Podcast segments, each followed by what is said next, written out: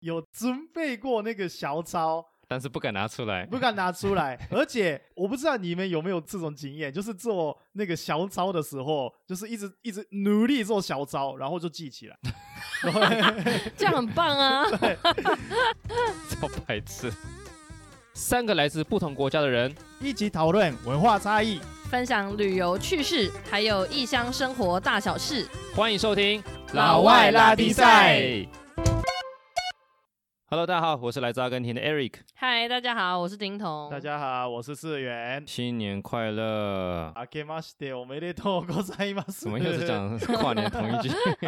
新年快乐！新年快乐、大家过年过得好吗？是还没饿死了，因为我一个人住，然后一个人在家就是煮饭啊，这样子。真的，你过年你就自己一个人待在家我我的过年就是很孤单的，跟我的猫两个人就是在家做年夜饭。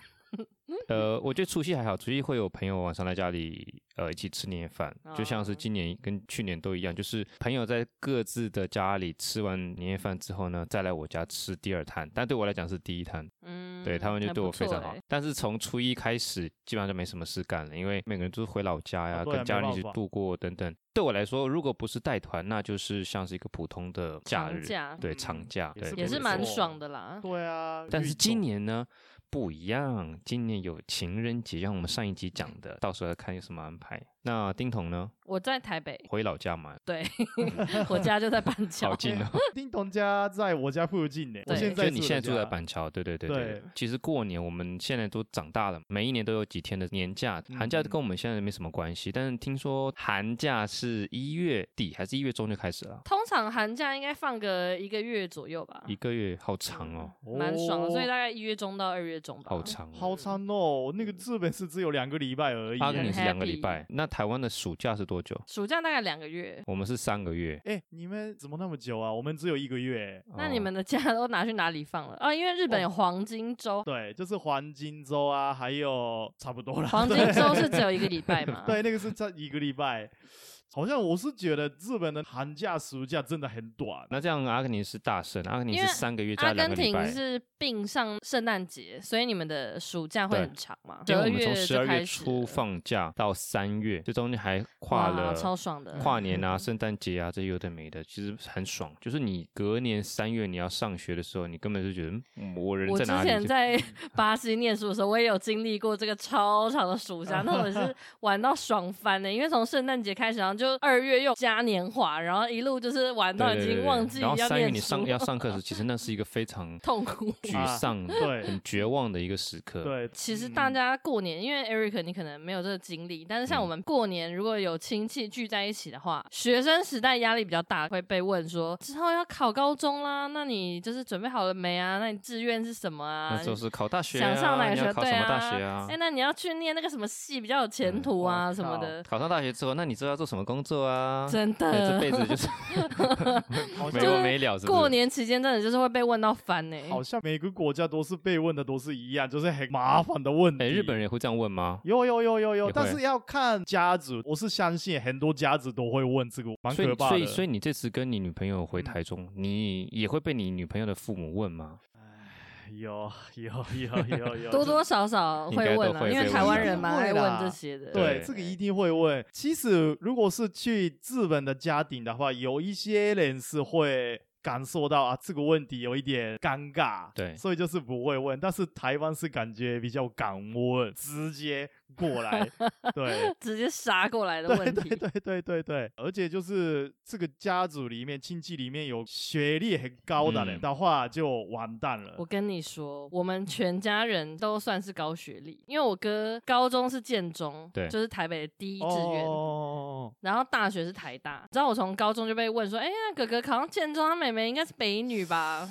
就是在我们家有个无形的压力，就是不用 讲出来，但是因为我在我们家就是学历最低的，所以你知道，连我这么乐观开朗的人都已经感受到很明显的那个压力，就大家都不用讲，哦，不会，没有人讲，对。但是那个压力就是很无形。而且听说你哥哥是补教，对，补教老师。然后我在这边录 podcast，所以其实这种压力，我们怎样？瞧不起我们这种升学的压力，在台湾其实一直都我觉得还蛮有的。嗯、我不知道日本你们有没有这种升学的压力？日本也有啦，这个应该我们两个国家都是差不多。你们以前会为了要升学去补习吗？有有有有，一定要去。对，你补什么？补那个所有的科目，所有科目，所有的 所有的科目啊，就是你说连音乐、美术啊、体育啊，而且那个是不需要啦，就是那个考比较重要的一些大科目，考试要考的科目。对对对，哎，你可不可以跟我们讲一下你之前上学的那个时间呐？就是几年呐？然后每一天上几个小时啊？哦，因为我们我们了解日本的校园生活都是透过电视剧啊，对，或者是看漫画啊之类的。那个有义务教育跟没有义务教育啦。义务教育是国小跟还有国中，所以我上完国中我可以不上学了。Yes，可以。因为有一些我的学姐还有学长是直接国中毕业之后去工作，国中毕业就不上学了。就是有一些人是就是学历不够，然后就是有一些屁孩啦，有些不想要上学的，然后直接去那什么土木工啊、餐厅工作之类的，嗯、可能也是家里经济压力也，也是有对，对。然后高中高中三年，然后有高专。嗯，我不知道那个你们国家是有高专吗？高专就是技职学校嘛。对对对对对，台湾也有。有嘛？就是从国中之后，你就可以分，看你要技职的学校，就是高职，嗯，或者是高中，那时候就分开了。对，然后高中毕业之后有专门学校或者是大学，嗯，对，这两种。我们其实有点特殊啊，因为我之前在阿根廷，我是住在布宜诺斯艾利斯市的郊区，它有点像是台北市跟新北市，然后我住在新北市，那体制是完全不一样的，就是布宜诺斯艾利斯市，它是呃六年的国小，然后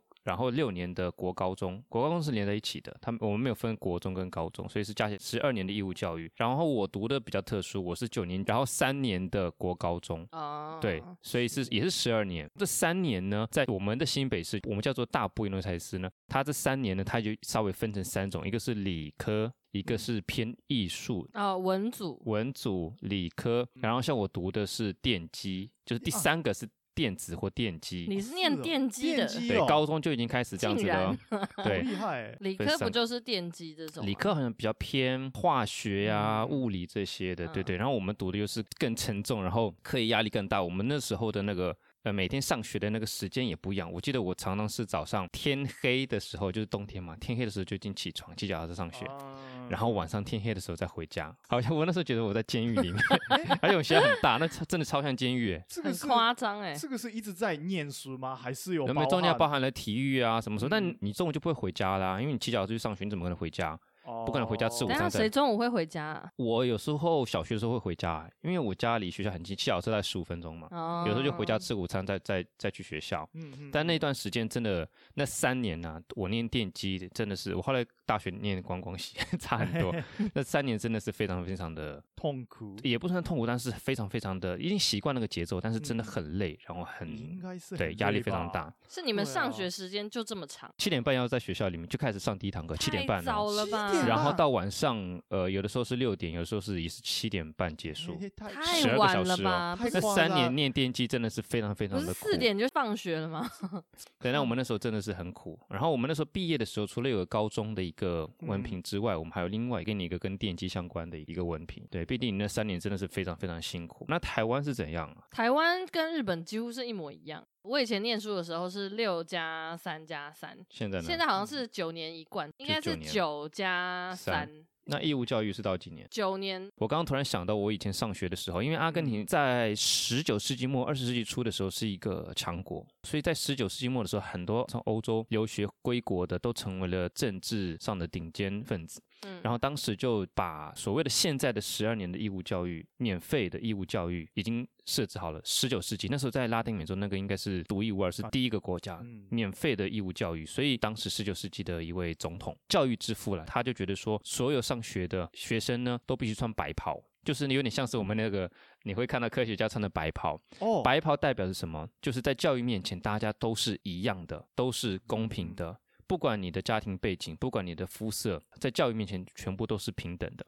所以我记得小时候常常会看到公立学校啦会穿白袍上学。但是像我读私立学校，我们就是有私立学校的制服。台湾公立、私立全部都有制服，一直国高中都要穿制服，对不对？对。大学就随便穿了。日本听说有非常棒的制服。那个哈，这个是。不一定啦，看学校，这个是要看学校。那有分哪几种制服呢？应该是说两种，就是一个是中间有那个扣子啊，扣子空空对对对对的，对。那你现在讲的是公立学校都会穿这样的衣服？其实不一定是公立，定？其实私立的也有，但是公立感觉比较多。嗯。然后那个是男生穿的，然后女生穿的是大家都爱的水手服，大家都 大家都爱的水手服。为什么是穿水手服啊？好奇怪啊。这个是从那个英国引进过来的，那个时候欧洲的各国都是穿就是水手服，嗯、然后就直接引进过来日本。哦，对，所以这已经是非常多年的一个传统。对，所以没有分公立或私立。对，然后就是另外一种是西装式的，就是这边有对对对中间有领带。对，对，女生的话那个领结，领结嘛，对，啾啾。啾啾，啾啾好可爱、啊。为什么听你们俩讨论制服感觉那么变态、啊？我还好吧，这是市原。没有啊，我这就就。所以所以小学、国中、高中都是要这样穿。其实国小是不一定，国中开始有制服，然后高中是看学校，学历高的地方是有开始有只有制服，只有制服。对，就是比较会念书的人去的高中。嗯。因为那种地方是老师不用管他们，原本就会哦自由制服，对，就是自由的穿搭，不是只有不想说跟上次自由女生一样，只有女生，想说只有制服，我想说那不然还有什 么？我在想说不是就在讨论制服吗？服装都是自由的，自由的，自由的，自由穿搭。哦，真的假的？所以。比较好的学校是不用穿制服的，对，所以我们在漫画、动漫里面看到穿制服的学校都不是好的学校，都是烂高中。其实烂的也有，还有好的也有，都有。但是高学历的那些高中是比较有自由的制服的地方。对，你刚刚讲只有的眼睛瞪超大，哎，我觉得这个东西是非常新颖的概念呢，因为台湾的高中啊跟国中就是管那个制服，管到就是严格到我都觉得。到底有没有这必要？你知道我们以前学校是有教官这个东西的，嗯、你们学校没有对不对？嗯、就是会有一个军人在你学校，好几个哦，然后他们就是会在门口，嗯、就是盯着你，然后就看你有没有合规定，像是什么袜子一定要超过脚踝五公分以上，流行短裙，他就会说那一定要及膝裙子，嗯、好奇歪哦，很多规定，你知道吗？针对啊。很针对啊，然后我们以前念念书的时候，就是各种就是进校门看到教官就可能要把裙子拉到膝盖啊。那你你以前看起来就是非常的故意。我没有故意怎么样，但是因为像我以前念书的时候还有法镜，嗯，你们国家有法镜吗？没有，就是头发的限制。那那那我我想先问问，所以如果你一直不断的犯规会怎样？你就会被记，就是他可能会记你警告啊，嗯、或者是严重的话可能会记小过啊，再更严重的话是大过。我以前就 有被记过，是那个台湾才有吗？这个日本没有吗？没有，就是教官的部分是体育老师来当体育课的老师，当教官哦。我们这边是这样子，然后那个台湾是教官很鸡掰嘛，然后那个日本是体育老师超级鸡掰到妈的，真的这很夸张。对，哎、欸，因为我觉得管头发这件事情真的超奇怪的，因为像是假如说在拉美好了，对，因为本来就是每个人都有不同的发色啊，色跟发型，就有卷发有直发，你根本不用管，对不对？但台湾有黑发，就不知道为什么要管这个、欸，哎。他们就会说什么不能染头发，然后不能烫卷，超多有的没的规定。不都是一样的吗？都没有自己的特色。他就是要这样子啊，他就是要把大家变成同一个样子的人，超可怕。我们国中还说短头发要耳下三公分以内。超无聊的，对不对？因为我们以前上学，你不应该把精力跟时间跟人力花在去把大家塑造成一个模样。你去学校不就是要学习知识，然后去透过知识去发挥每个人自己的特质吗？所以以前我们在拉丁美洲，上我在阿根廷上学，从幼稚园上到大学毕业，没有人管过我的服装。我当然知道我要穿什么样的制服，或穿什么鞋子，或什么头发。其实我们从来没有被管过，说你当然不能穿的太夸张。但那时候穿什么鞋子，流行把裤子。子稍微卷一卷，或者是怎样，但这些其实完全没有被管。我也觉得这，所以我刚刚听世源说发型，对啊，就是你说那个比较好的学校反而不用就是随便穿，我觉得这非常棒，因为你就是要让大家懂得就是自律吧，不是用靠这样管，因为你越管人家就是会像我们真的会越想要去破坏那些规矩。我觉得小朋友尤其是青少年，你越管他，反而应该会越反弹吧？对啊，有啊有啊，当然。像我们以前就会偷染发，然后发巾一解我就烫爆炸头，跟现在一样，到现在还是那么屁。你之前在巴西读书，应该有完全没人管你吧？管这些。巴西我也是要穿制服哎，我在那边念高中一定要啊，但是没人去管你头发或是头，真的没有人管，是 Who cares？我跟你讲，又来了，我都是好学生的，你是好学生，我是好学生，成绩好的那很乖耶。对对对，我非常乖。听起来他真的是蛮乖。市原以前是好学生还是坏学生？世元看起来就是一个。不好不坏，成绩普普，然后没有女人缘，然后就是隐形人，没有人去在意你在不在那个人，哎，是这样子吗？你 好厉害，真的很厉害，大家说中，真的。我好坏，我刚刚讲了一堆，真真的是没有错，对。但你以前成绩好吗？没有那么好，真的是中间到中间下面那边，对。然后那个考试是前一天念的那种，对，那都是一样。哎，那关于科目的部分，你们有没有什么特殊的课、oh, 印象深刻的？日本有没有那个性教育的课程？来了。来了，有吗？重点来了，国小是体育课，体育课教这个没有，就是对对对对对对。好，各位小朋友们，现在我们来实际的上一下这个性教育课，太可怕，这个好像是 A 漫或者是 A 片的情景，这个是没有。性教育课跟体育课结合在一起，体育课教这个，这个这个是这个是国中开始体育保健课。保健就是那个身体的发育是怎么过来？这样不好哎。体育课对啊，吃掉体育课时间呢？一个礼拜才多少体育课？就就就有啦，对啦，就是这国中开始。所以所以小学没有什么，小学没有嘛，因为太早了。没有，男生就是那个时候会很有兴趣，大家都 哦这样做小孩好厉害哦之类的，在那边学到。好像我没有上过哎。所以大家就自由发展，自由发挥。对，或许懂得比老师还多嘞。哎呦，哎呦，哎呦，那么厉害！但是我是觉得你们那边有游泳课吗？嗯，没有哎。体育课里面我也没有上过游泳课，没有游泳课。我们高中有哎，高中有。我们高中因为马英九是市长，然后马英九说一定要会游泳才可以毕业。台北市的高中生，所以体育课都会上什么？台湾体育课？台湾体育课其实还蛮多，就是看你学校的场地有哪些。像我们学校还蛮丰富的，有足垒球。你们有玩过足垒球吗？啊。我知道，嗯，我知道，用用踢的，用踢的方式打棒球，就是场地是类似棒球的。好好的学棒球或学足球，那它就是另外一种运动，还蛮好玩的啦。就是它滚过来，然后你要踢出去，然后你就要跑垒这样子。对对，然后还有男女都玩的吗？男女都玩，男女都玩。还有呢，棒球应该会打吧？没有棒球场，很少学校会有棒球场呢。篮球是一定会有，排球哦，对，然后游泳。日本的体育课应该蛮多不同的课程吧？其实有是一样，是跟台湾差不多啦，就是基本上的足球啊。还有对羽毛球啊，排球啊，还有桌球啦，桌球啊，桌球比较少啦。对，这要看学校的场地啦。我的学校是非常非常巨大，足球场大概那时候有两个或三个那么大，这么大。然后还有很多室内体育馆是可以塞几百人在里面的。当然，第一个最最重要的就是足球，那还有。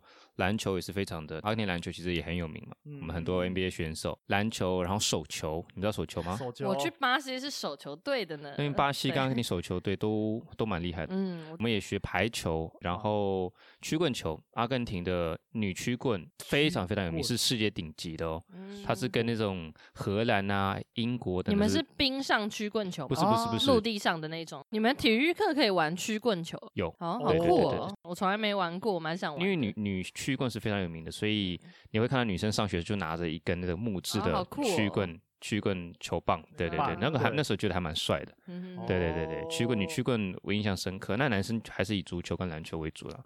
这都是我们国家长项，所以你会发现我们的运动都是以团体运动为主，所以这也是阿根廷在你会发现阿根廷在奥运跟各种体育项目上面啊，这我们的团体运动是非常强的，那个人的反而还好。应该是我觉得那个国家如果哪一项就是有特别优秀的人才的话。那国家里面的运动风气就会比较偏向那个吧，对不对？真的没错。对啊，像是巴西人，就是有很多很厉害的足球选手嘛，所以我那时候去巴西念书的时候，你知道吗？因为其实我在台湾是一个体育健将，我通常都是那个康乐鼓掌，就是体育股长。你你知道是个大橄榄球？哎，我以前是我从国小开始，我是田径队、躲避球队，然后国中是打篮球，然后对，高中是排球队，到大学，所以我就是其实一直都是球队。那我那时候高中去巴西的时候啊，我去他们那个体育课，几乎食堂有九点九堂都在踢足球。巴西的女足也非常强，真的。然后我我跟他们踢，我 我觉得我好像手脚不协调，就是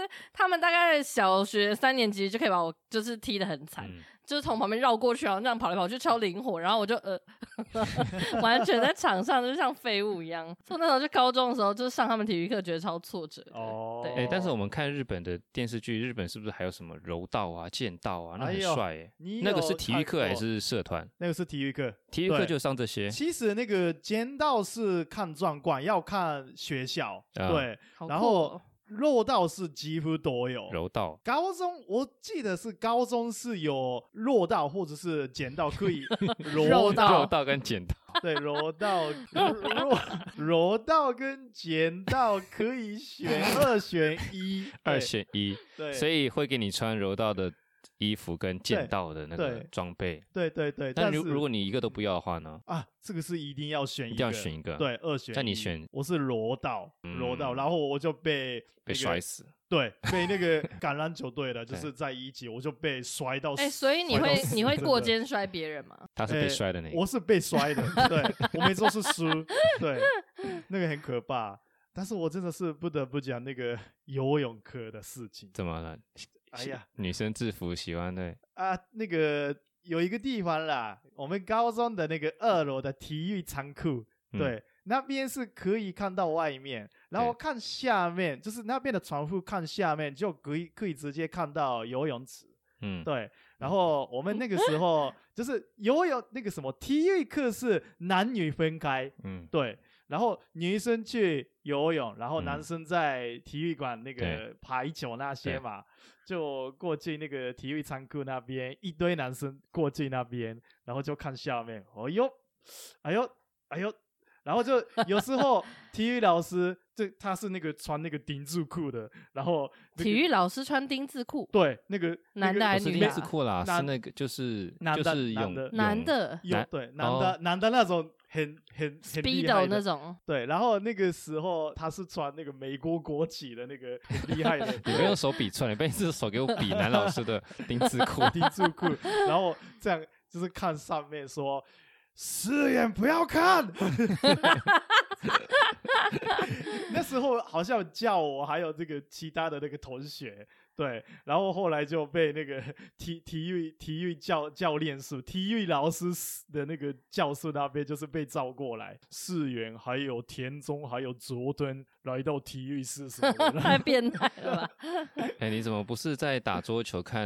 从下面往上面看，就是从上面往下面看，学生在游泳。对，那个是一个神地方。对，什么叫神地方？神很神的地方，对神的地方。哎，可是那你们以前上体育课的时候，女生的那个泳衣啊，嗯、是大家都穿一样的吗？还是说可以自己穿自己的？没有，就是学生的统一的这个学生的制服，哦，竟然这个也有制服哦。台湾是随便乱穿吗？哦，我们以前上体育课就自己穿自己的泳衣。哦，对。我现在想起来，我当时从小学到国中、高中都有上一个比较特殊的课程，就是神学课程。你们应该没有，因为我们阿根廷国教是天主教嘛，百分之九十几都是信奉天主教。像我们学校也是非常非常著名的天主教。学校，我们还有自己的教堂在里面，嗯、所以我们的教堂可以让外面的人来办婚礼的那种超级超级美的天主教教堂。我们的毕业典礼都是在，就是给证书都是在教堂里面给。嗯，我们还有自己的神父。我现在印象中，我们那个我们的学校印象中它是非常巨大。我刚刚光讲体育场就够巨大了嘛，然后我们中间还有个非常大的花园，嗯，然后中间就是教堂。那神学课程它就是教你读圣经。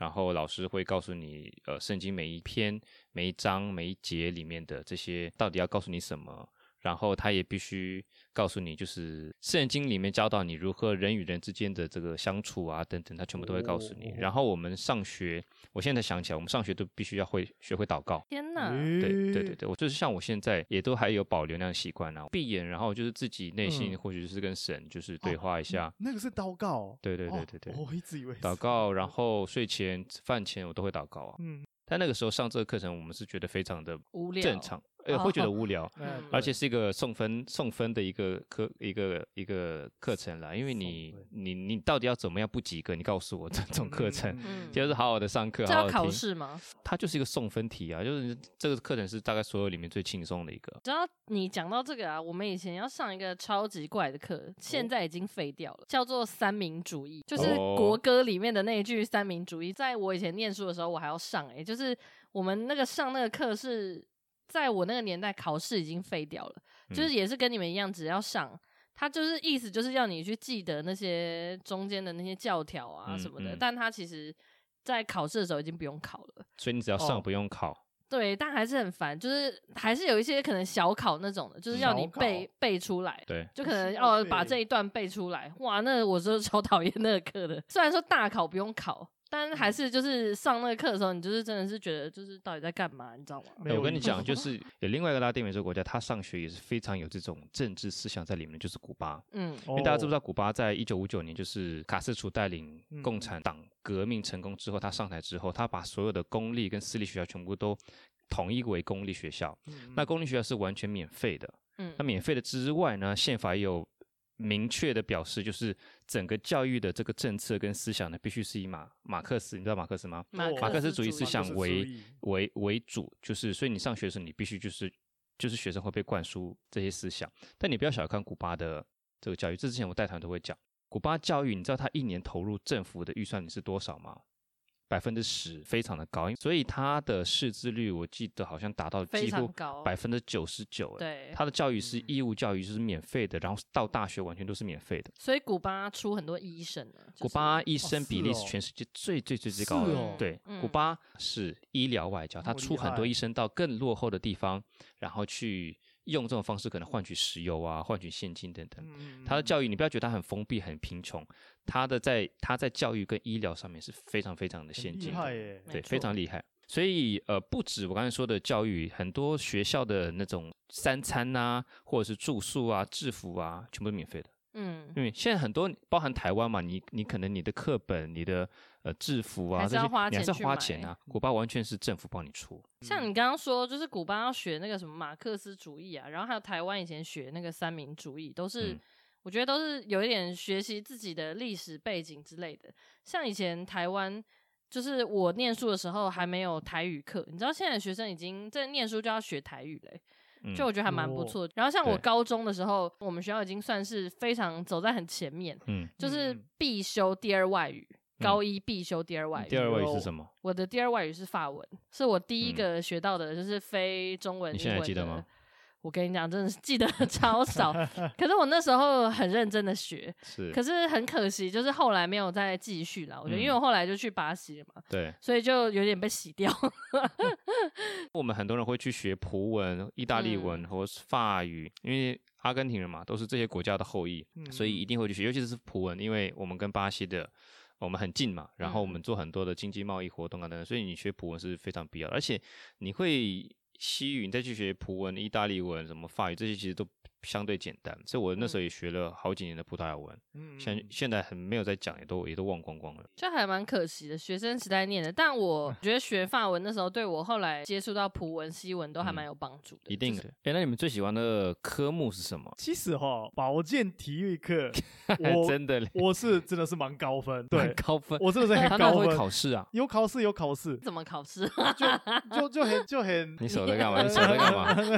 没有没有没有，就身体。怎么发育啊，还有，所以他是用纸跟笔要考试的啊？对啊，对啊，对啊。哦，那你以为嘞？用身体？不是，他手，你手一直在摆姿势，上手在到底在摆什么？没有啊，没什么意思啊。你你你想什么？没有没有没有。反正就是也是就是问答啦。对，问答题，对。所以你最喜欢的是这个？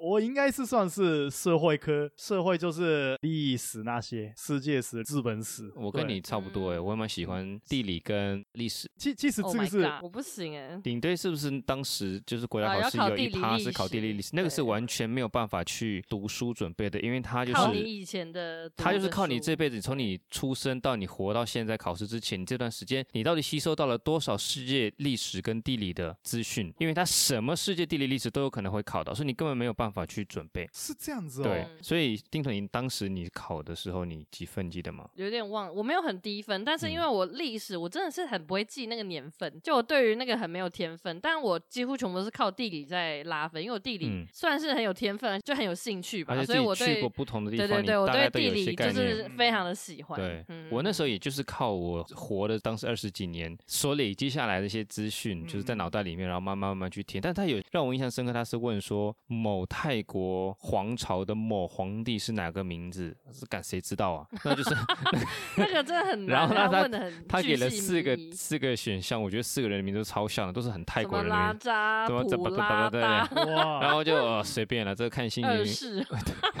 对，什么二世、三世、四世，随便乱选。那个就是真的是随便了，随缘。但其他我记得我大概都填的还算 OK。所以你最喜欢历史？我觉得历史跟地理还不错，我都蛮喜欢的。而且我最喜欢的时候，地理课就老师要叫你背国家名跟首都名字的时候，那个游戏我觉得蛮好玩的。哦。哎，我以前地理我还会自己画那个地图，超精美的。然后因为你知道以前念书的时候，你会用各种颜色笔啊，然后还会标河啊、山啊，然后什么的，做超精美的笔记，看不出来吧？嗯，我看出来，我看出你是很创意的人啊。其实我们尤其是自己当领队，对世界地理其实算是非常有概念了。哎，其实我觉得就是台湾人普遍的世界地理是好的。不一定哦。我有次去剪头发，我说我来自阿根廷，他说阿根廷在西班牙旁边吗？当时整个人觉得 很无理。好吧，你不 你我我觉得大家你喜欢什么的科目？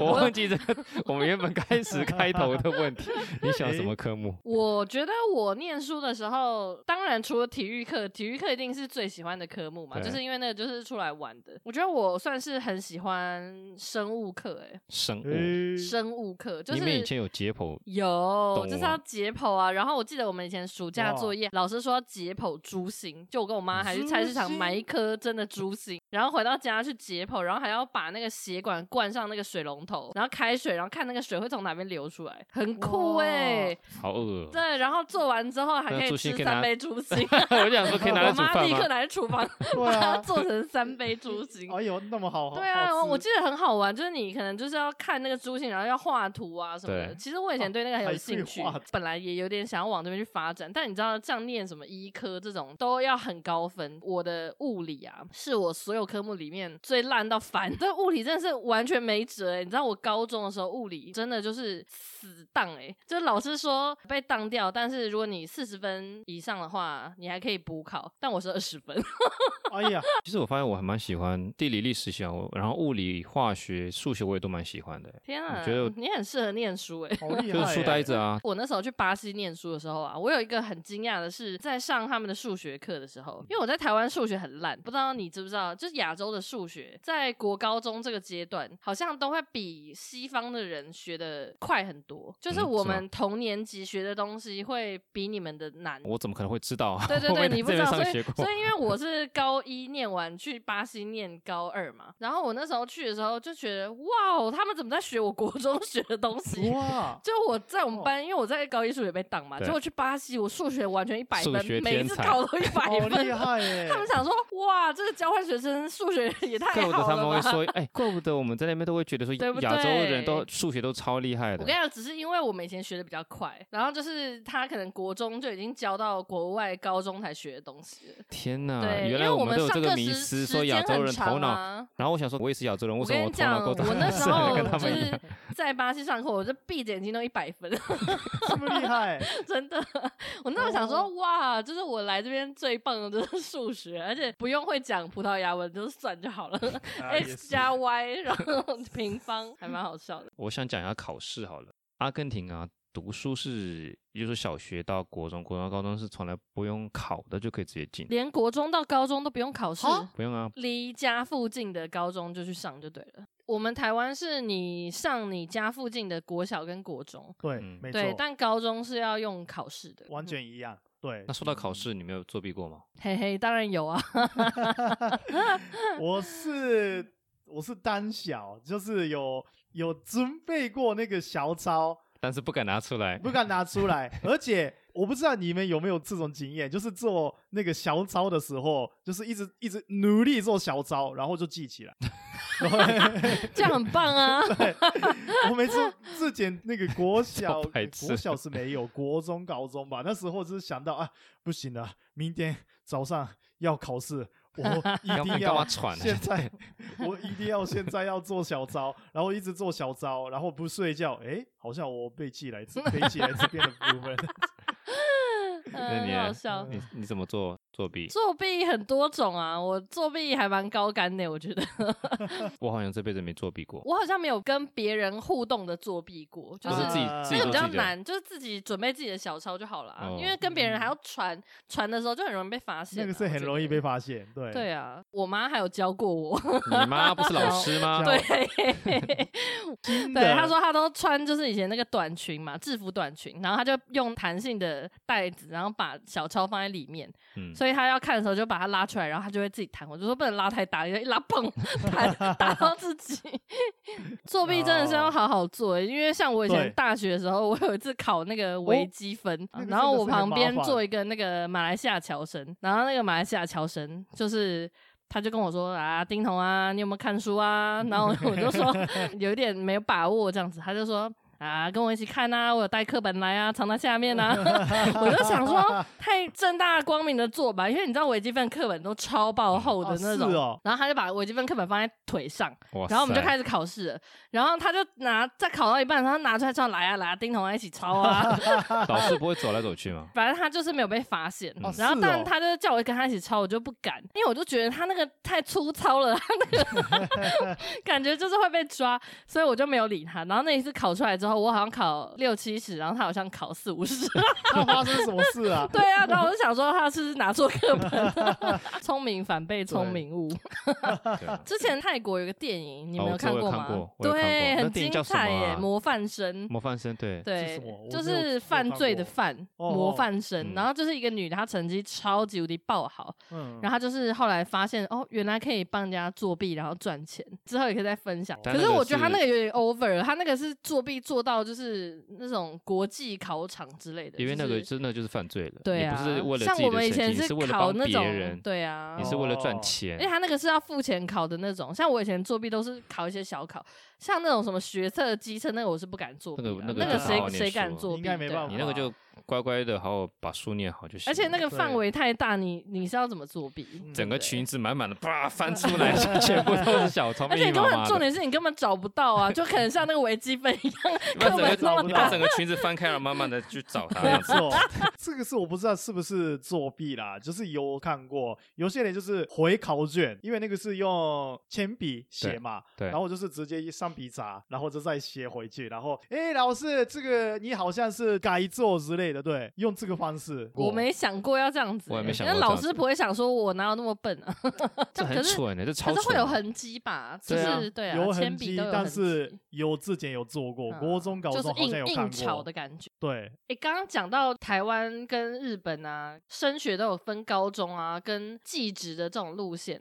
像我们三个都是念高中这一边出来的嘛，就是普通科的高中，对，普通科嘛。然后像台湾呢，因为其实我觉得社会。大众到现在为止都还是觉得念高中出来比较容易出人头地，嗯、就是可能出来可以当律师啊、当医生啊，都是要念高中这边出来。但是像我啊，其实还蛮后悔念高中，因为我觉得我受到社会的压力跟观念，让我觉得说我成绩不错我就是一定要念高中。可是其实我现在真的出了社会之后，我觉得如果我当初念高职的话，我好像会更快的有一技之长。你想学什么？我想要学画画，因为高职像是我们。有艺术的高职啊，几个还蛮不错，在台湾，嗯、等于是你从高中你就开始变成专职在画画的人，然后你到大学，你再去更深入培养你的专业的话，嗯、你其实出来，像现在很多很厉害的设计师都是高职那一边出来的。哦，是这样子。对对对，而且就像是有些人会觉得说高职很 loser 啊，就不会念书你才去念什么修车啊，或是什么的。但其实有些人就念了高职啊，出来他可能去高铁工作之类的，他可能是负责高铁的维修啊，或者什么，就其实是一些还蛮重要的工作。所以其实我觉得给小孩就是说，你一定要念高中，成绩好就是要出来，你就是要当上律师啊、医生啊这一类的，你才会出人头地。我觉得这种观念真的很该改。要是我以后有小孩的话，觉得我应该不会逼他说一定要念高中或者高职。真的是哎、欸，对，如果是小孩是有突出的地方，或者是有兴趣的地方的话，嗯、要培养这个方面就对，就是一个地方就 OK，艺术也 OK 啊，农业也 OK 啦，嗯、工业的话，机器科给打雪仗又 OK。比较重要的是大家的兴趣来培养机能，这样比较好。我觉得真的把读书读得好不好看得太重要了。你读书读得好，也不代表你之后就会出人头地啊。真的，我觉得这是大家出社会之后才越来越有这个感觉，嗯、因为其实你出社会之后，你才发现，就我念了高中，然后又念了大学四年，然后发现其实我也没有什么一技之长，就，就是反而人家高职那时候就可能已经学了非常厉害的技术，然后他之后再来转大学啊，再去转着考的话，搞不好都比你专业非常多。你什么都会读书，啊、读很多很久，然后你出来的时候，你的年纪已经偏高了，你完全没有社会经验，其实你反而是弱势的。但如果你提早就已经知道你喜欢什么，或是提早就挖掘出来，然后学到一技之长，然后在大学继续的深造，其实你出来之后，你是非常有竞争力的。可是我发现很多台湾朋友是大学不知道读什么科系，出来之后直接做别的工作，这就是完全不相干的。那你那是读大学读了四年五年，是是为了干嘛？就是因为、啊、只是为了一个文凭吗？就是因为只是因为社会给你一个压力，说你必须有个大学文凭嘛？那你读的这四五年，你什么都没学到，他完全对你未来的人生是没有任何的帮助。哎，干嘛要这样做呢？这真的是资本有一大堆，真的超多。这个是制度的问题，还是社会价值的问题，还是你自己的问题呢？我觉得是应该是社会价值。我也觉得是社会价值，因为我们就你知道，你小的时候你自主性没有办法那么强，而且甚至你的爸妈可能也是给你很多无形的压力，让你觉得说，哎、嗯，你成绩不错，那你铁定就是要念高中的啊。你知道高职在我人生中从来不是一个选项。其实我觉得那个社会价值跟无形的压力在你身上很大，影响到你去做某些决定。所以就是这个社会让你变成大学只是一个文凭。当你每一个人都是高中、大学，然后硕士，然后都是这么高学历出来的人，那你已经不是一个特别突出的人了。每个人都是这样子啊。嗯、所以如果我的小孩跟我说：“哎爸，我想要读高职，我想学画画好了，音乐好了，什么什么都可以，没关系啊，那就去学啊。”但你要答应我，这是你想好的。所以重点是你要知道你想要什么，这很重要。那你怎么知道你想要什么呢？我觉得就是在你小的时候多方尝试，多方尝试，他有多一点时间可以课后做想做的，然后跟我讨论，然后我让他去做。他如果真的就只想踢足球的话，那就试试看啊，嗯、说不定他就真的变成了下一个梅西。当然你说啊，这个比例很低到不行，可是他想尝试什么，就让他试什么嘛。他说我喜欢打保龄球，那你就试啊，哎，说不定他变成保龄球国手，谁知道？多多去尝试啊。希望就是大家如果有一天真的变成爸妈，都可以维持这样的想法，因为真的很难讲。就是有些人就是本来是这样想，然后但是其实生小孩之后，你就会希望哇，他就是有很高的成就啊。其实社会我觉得有慢慢的在往那个方向去是有，我也觉得有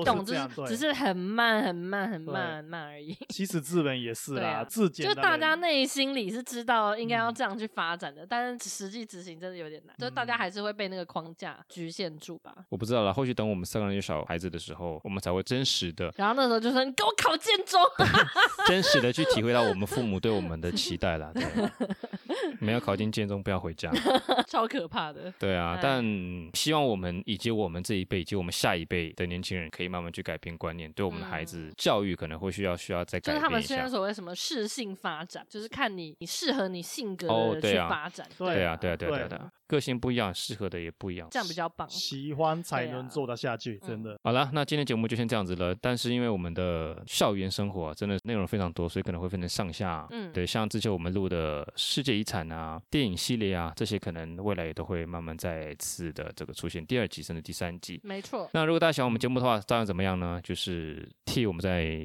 平台上面订阅或者是追踪。然后如果你可以留言的话最好。再来就是，如果大家想跟我们有更亲密的接触，记得到我们的的老外拉迪赛的 IG 上面可以留言，可以告诉我你想听什么样的主题，以及你对我们现在听到的主题有什么想法看法呢？都欢迎告诉我们，私讯我们或留言都可以。我们会累积到一定的量之后呢，下次再拍个四五分钟的短片，感谢大家跟回答大家。这个影片呢，一样会放在我们 IG 上面，好吗？就这样子喽，拜拜拜拜拜。